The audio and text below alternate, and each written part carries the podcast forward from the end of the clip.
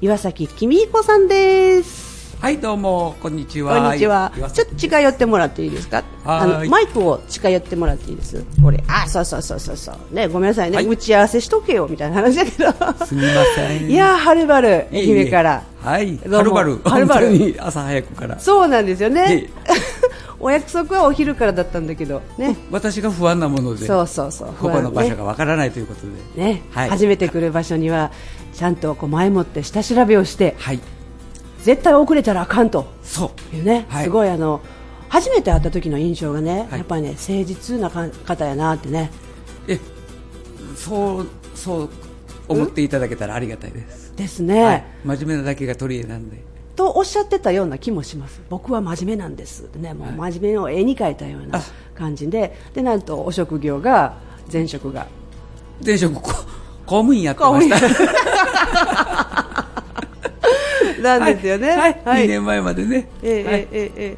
え役所で、あのー、いろいろ。え2年前までやってらっしゃったそうそうそううんうんそうなんだまた本当にじゃあ今何をってさっきちらっと言いましたけどでで今はうんもともとの家業にあの山林の、えー苗木を育てる林業を苗木苗木苗木ねはいなるほどハッシュ種から、はいえー幼苗言って幼いええ芽出ししえええてで2年ぐらいかけてはい山へ行く、ええあー木の木を育ててるっていうじゃあまず山へ埋め植える前に2年かかるんですそうですまず2年かかりますいやほんまに私は林業がやりたいんですよやりましょうやりますはいちょっとだけかかじってね、吉野の林業体験に行かせてもらっはいはいはいては、いちらっとかじって、これは危機的な状況だってねそうそう、本当に、もう今日本の山は、うんあの戦後の植林時代に、ほぼあのできそうなとこ全部植えて、ええであの花粉症などともはい、戦いながらも、えええええええーセットになってますよね、今ね、ええそ当時に植えた苗苗木が杉ヒノキが、うんはいもうほぼほぼそええればっかりだったので、そう特かにこう関東から西はね、ええ何年ぐらい経ってこうなっちゃったんですか、だからやっぱり40年50年40年、はい40年前にその2年かかる苗木を杉ばっかりそう作ってしもって、そうほんで山にどんどん植えちゃったら、40年経った今、みんなが花粉症で大変なことになってるとまあ。これはあの、臨済の,、うんあの値段が下がってでこう増え大きい木ばっかりが残っちゃってるっていう、その早く切れ切って新しい30年ぐらいで、うんうんうんこう回転させよったらここまでの危機的な状況にはな花粉症に対しては、ね、なるほどね木がずっと残って大きな木ばっかりになったから、あの花粉をたくさん作る木がたくさんなるほ山どに今あるっていう状況で。ということは40年前の計画ではちゃんと30年ごとにそうそうそうある程度切ってでまたその花粉を作り出すまでにやっぱり20、10年、20年かかる木がたくさんあるから、それで回転をうまくしていけばここまでにはなってなかったなってなかったよねあの高度経済成長期にねなるほどなんかこうどっかで計画がずれたんでしょうね結局ねね売れなかったという日本の木材が立ち木一本で3日は暮らせてたのに暮らせなくなったっていう事実を前に聞きましたその通りですねねだから、えっと、山持さんとかいう昔はね、もう山はあるだけでご飯にあの困ることはなかったようなええええ時代がずっと続いてたんだけど、はいこの2 3 0年、そういうのがつたピタッと止まって。うんであー山に木が残ったままで静木が残ったままで、今の状況になってしまったということでですすよね。ねでその林業をこう危機的だと思うのとやりたかったというか家業が林業だったんですよね、はい、なのえで、えじぶ自分自は僕自身は最初は嫌だって嫌だったんだで サラリーマン目指して公務員やってたんですけど、うんうんうんでもふっと気がついた時に、まあ、あのそれが地産地水っていうその災害の部署にいた時に。役所時代に、はいちゃんといざなわれるんだ、 そこに 林業行きまそう行きましょうねみたいな感じでななぜかね、んその地産地消言ったらあれですよね地産あ地産地水で治水あの山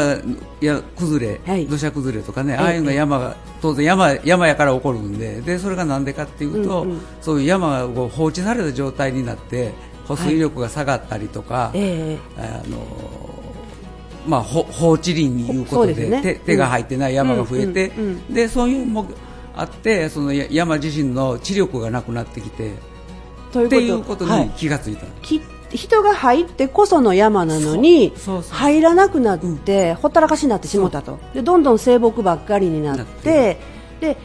つまり木ばっかりでお日さんが当たらなくそうそう下下下草ももう枯れてしまうぐら枯れていあーもう密植しすぎて、えであの前は間伐いうて山の,、うんあの中の木をさ10年おきぐらいにちょっとずつ切って、一つの木を大きくしてよったんがそれしないから細い木ばっかりが山に残ってしまって、うんで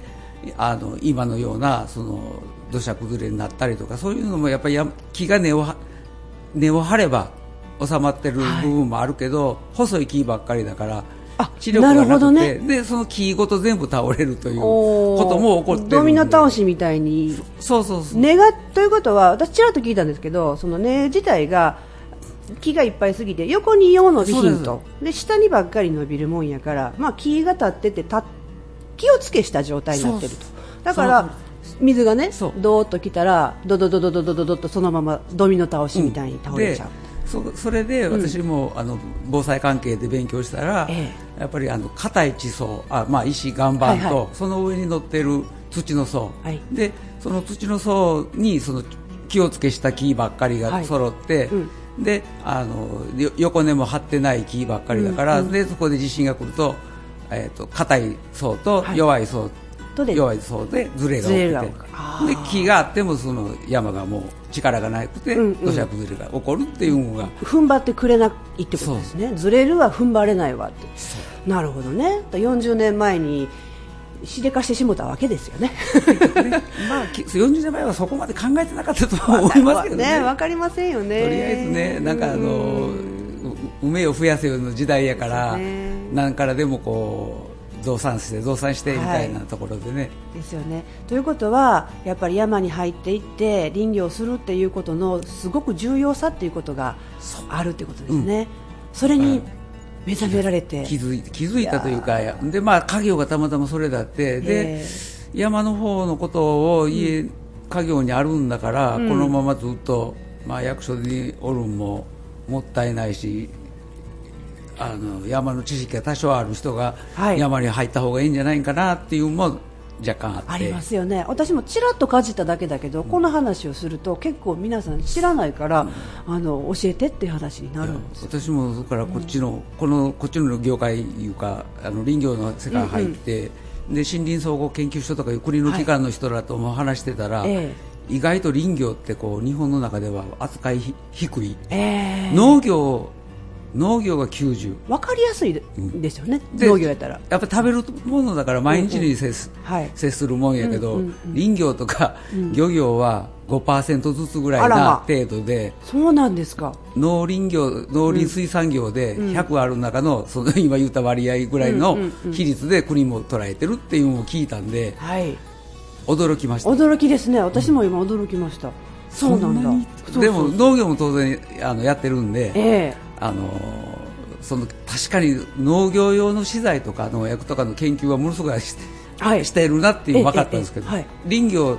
山にこう巻いていいあの農薬とかいうのもあるはずなんですけど、うんうんだ誰も研究してないんで、僕らが実際に山持って行って、大丈夫かな 大丈夫かな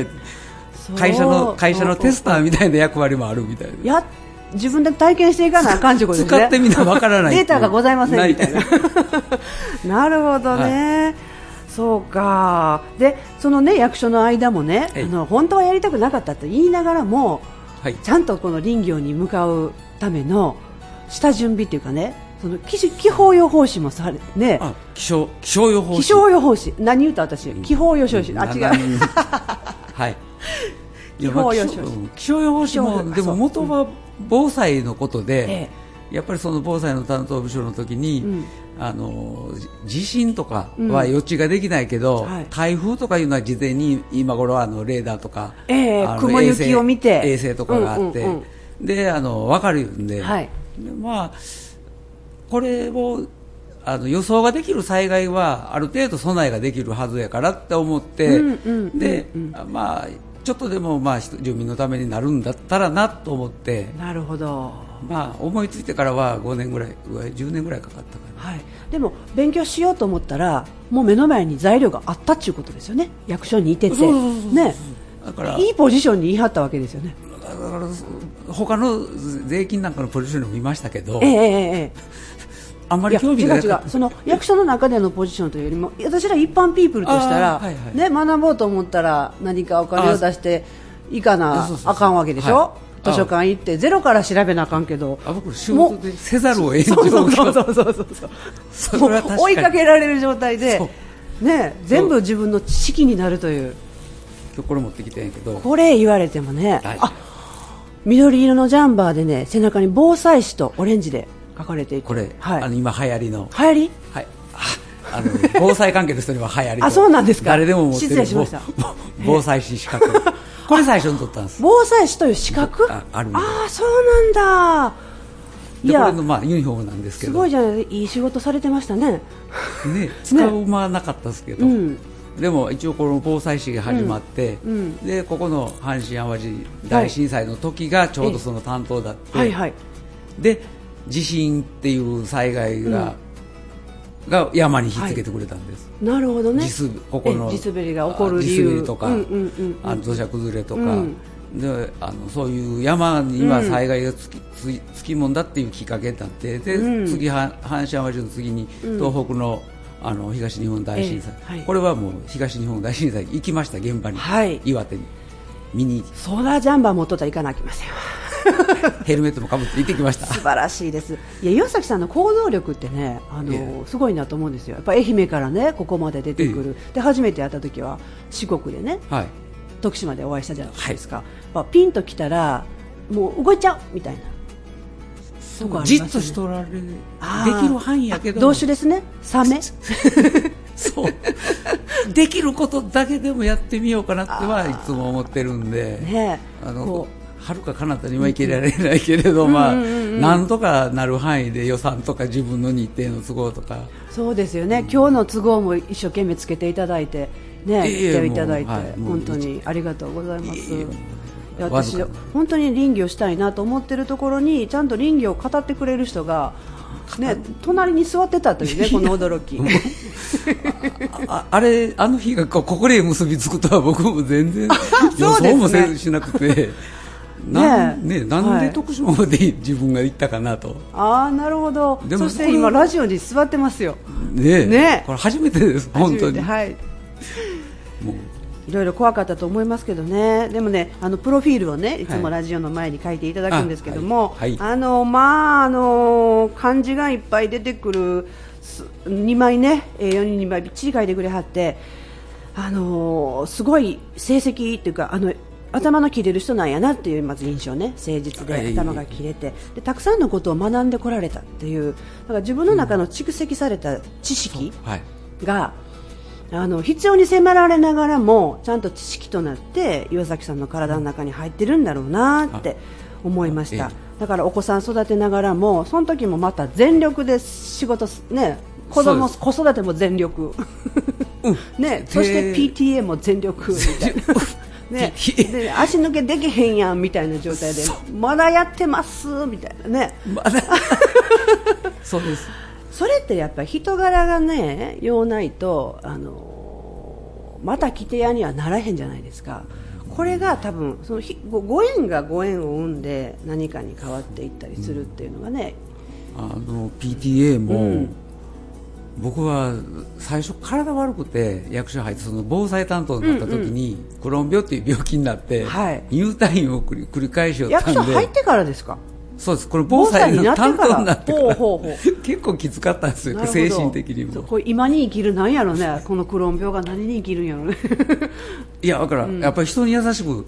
自分がしんどいから、人もしんどいっていうのはなんとなく想像がつくんで、はいで相手がしんどいって感じる素養は自分がやっぱり病気じゃなかったらなるほどね体験せんと相分からへんもんね人がしんどいっていうのが分からなくってということはそれまではこう馬車馬みたいに頑張ってきそたうみたいなとりあえずあの、なんかわ、まあ、若さと体力があったっていう、うんがあったんかもわからないけど、あのそその病気になってガタンとこう180度人生変わったような気はしなるほどねそれまでできてたことが途端にできなくなっでてどないしようってなったわけですねなりましたねえ本当にうんもう今でいう心療内科みたいなところももう地元の病院の個人のところはほぼ何十軒行って行きたくりまししたか連れて行かれました ああクローン病っていうのはそもそも何なあんですかねクローン病っていうのはね、あの腸小腸、はい大腸だけじゃなくて小腸が、あの炎症を起こしたり、えっと閉塞ぎゅっとこう縮まったりして、で通過が悪くなったりする病気なんででそれがあの繰り返されて、で至る何箇所にもあのどこにできるかわからなくてほうほうほうであの食事制限まずかかるんですうんあの流動食だけしかダメだよっていう人がほとんど通りのいいものだけ食べてください結と局はい、なのでもうあ今でもだからちょっと油断して早くご飯食べたりとか、あ肉食べるスピードもよるんですね、んそうです、で肉とかを必要以上さも前はもう1回の食事で2枚食べたら危なかった3枚食べたらもうその場は寝られないそうなんだ痛くて即効性で体に反応があるんですでね多分僕は僕はあの精神的なもんなダメだったんでしょうんうんうんうんうんうんそうなんだでそれと今付き合いながらそうですそうですということはその食事に関することにも意識がシフトしたわけですよねそう今まではせざるを得なかった、うんうん考えてもこなかった、何でも好きなものを食べれよって、油もんだろうが何だろうがっていうのが、うんうんうんあその日から、ねえ突然なくなんで体に失礼なことし続けてきてでここで考えろよみたいな感じかもしれへん ねそうですそうです間 違いなくねえありがたいですねその考える体をまだ持ってるということですそもうんそねそれからになってからもう20年ぐらいになるんですけど、うんやっぱりそれはもう生きていくための一番大事な部分だっていうのはわよく分かりましたそうですね、という食べるはことの大事さ、えー山が危機的状況だってどうしたらいいかっていうノウハウも持ってて、ね、あのもう素地があるわけじゃないですか家業が、はいはいね、誰もそんな状況ないですよ、んね、家業がもうすでにできる場所もありの知識もありの、うんねうんあとはやるだけみたいな状態でしょ、勉強中勉強中、そういう環境があってそして自分の体を身をもって食という大事さうんはいを知ることができた。で食っていうのが結局その山から海へ続いていくこの環境っていう結局そこにも切ったものではなくそう全部がこう続いてるよっていうのに気づかされた、はいそこにこうつながりとあ素か敵縁とかっていう、だから縁ご縁とかおかげさまとかいう言葉がものすごくこう心に響くようになって。ええで今お四国四国に住んでえええええるえお寺前に、はい今日もいでたちがねあの後でアップした写真をね見ていただいたらいいんだけれどもあの首から袈裟をはいかけておられて、手には地図を持っておられます安心するんです安心 緊張してるもんね今日ね めっちゃ緊張してます今日だって2回目しね会うのねあでもね、二2回目じゃけど、多分昔から知っとったような 気持ち的にその雰囲気空気感は、ねうんこのマイクとかがめっちゃ緊張まあそ目のう前あるだけこ れうん、い、やーということは空からね雨が降って山に落ちて、山の土が、えー吸水してそれが川に流れてそして豊かなひ栄養素とともに大地に降りて、そこから作物を芽やしはこうなんで生やしてそれを私たちがいいたただだくくっていうサイクルそうに気がつかれたってことですね。でそれのどれもにも関わっておられるっていうのは素敵ですね。ねえ、うんまさかだからその災害で最初取った気象予報士の資格もお天気、お天気に興味があったわけではなかったんですけどそあのれ災害っていう部署にいた部か署ら。にいていて、でそれがこう農林業のその野屋で、野山で仕事するとなるとお天気ってものすごい大事なんで、そうですよね。先手先手がいるようになりますもんね。先々分かるのは、んあの他の同業の人から見ても、はいめっちゃ有利やなといや有利です有あ利です後から入っても、まうんあのそういうノウハウさえ分かれば、うん。あのこのタイミングでっていう先読みができるっていうのはものすごい強みになりましたね後から入っても、ね、気象予報士ってものすごく針の穴のぐらいのね、大あ体の5% 5%素晴らしいですよねそれをということはどんどんかこう活用していってねそう岩崎さん出番ですよ今からありがとうございます、はいでね質問したんですよ、はい岩崎さんはどうありたいですかどうなりたいですかっていうことをお伝えしましたそしたら、はいどうぞ何書いてある えっと言ってね自分を満たすっていうのも大事だけれども、やっぱり皆さんに還元していきたいっていう思いをすごく深く持っておられるっていうことね林業全体が良くなる中でそれを含めてみんなが良くなっていくことをうんものすごく望んでおられるというでそこそうですからそして笑顔笑顔が大事だよっていうことを笑ってればそ平和な世界で、はいみんなが楽しくううん毎日ですよね、うん、難しく考えて顔しかめっ面してても何もよくはならんもんね一つもそんなんで良くなったことは経験上も知,、うんうん知識の中でもありないってないもう笑ってる、はいこれこれだよね、うん笑顔で、ですよね、はいでみんなが良くなったですそう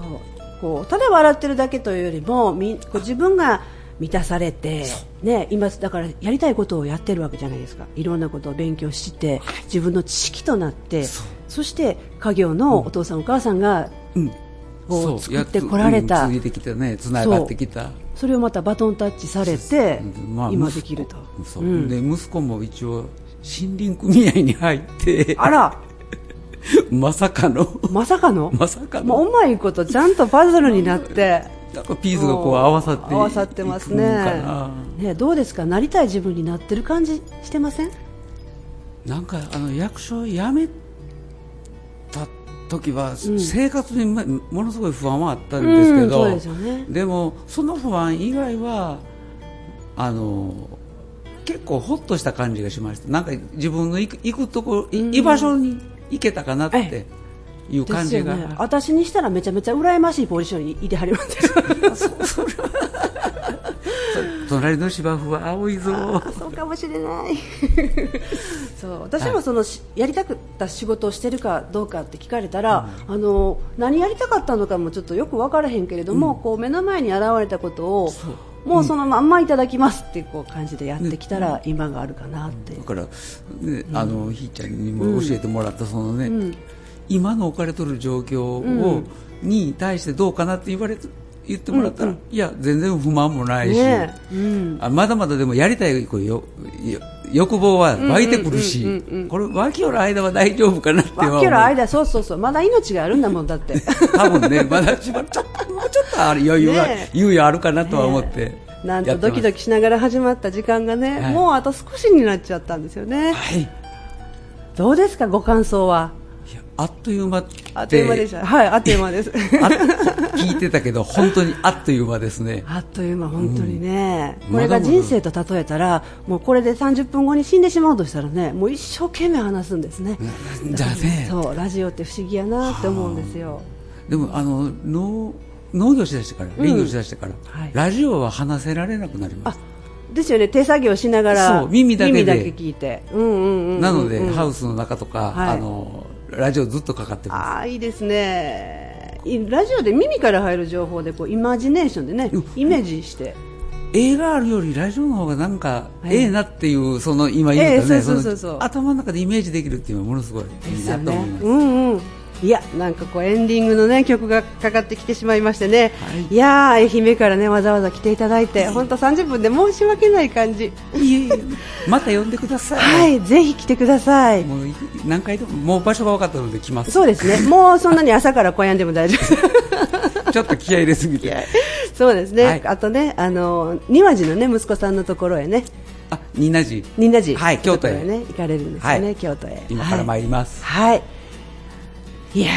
ーね、あの徳島でたまたま知り合って隣にいらっしゃった、それだけ。隣でカレー食べたそうそうそう そう。カレー食べて、なんで食べへんの、ご飯だけみたいなね、なんでなんみたいな話をして出会って。ほんのに二時間か三時間一緒にいたかうん、そうなそう、っていう本ぐ当らいね、でしちたょよっとやった、ね。僕遅れて行ったし、うん、それは知らんねんけど ね、私は。でも人とのこの出会いっていうのは何につながるかね、わからない。いや本当にもうご縁という、もう結びつながりにね感ちょ謝っと感謝もうお拝んじゃうみ たいないやーねまたねごご感想ねあのフェイスブックとかにね、はい上げていただいたらいいなと思います、はいえっと岩崎さんにねあの林業の話が聞きたい気泡よ気象予報士の話が聞きたいと思ったらぜひ岩崎公彦さんでフェイスブックねはいあの覗いてみてください、リクエストしてはいで見ていただいたら、はいえわかると思います。苗をね、あの育てておられるのを見れるチャンスがああるのでね。またそれもアップします、で、よろしくお願いします。はいありがとうございますはえー今日ね、えーの本日のゲストは岩崎公彦ととひーちゃんでお送りいたしました。ありがとうございました。ありがとうございましたはいありがとうございます。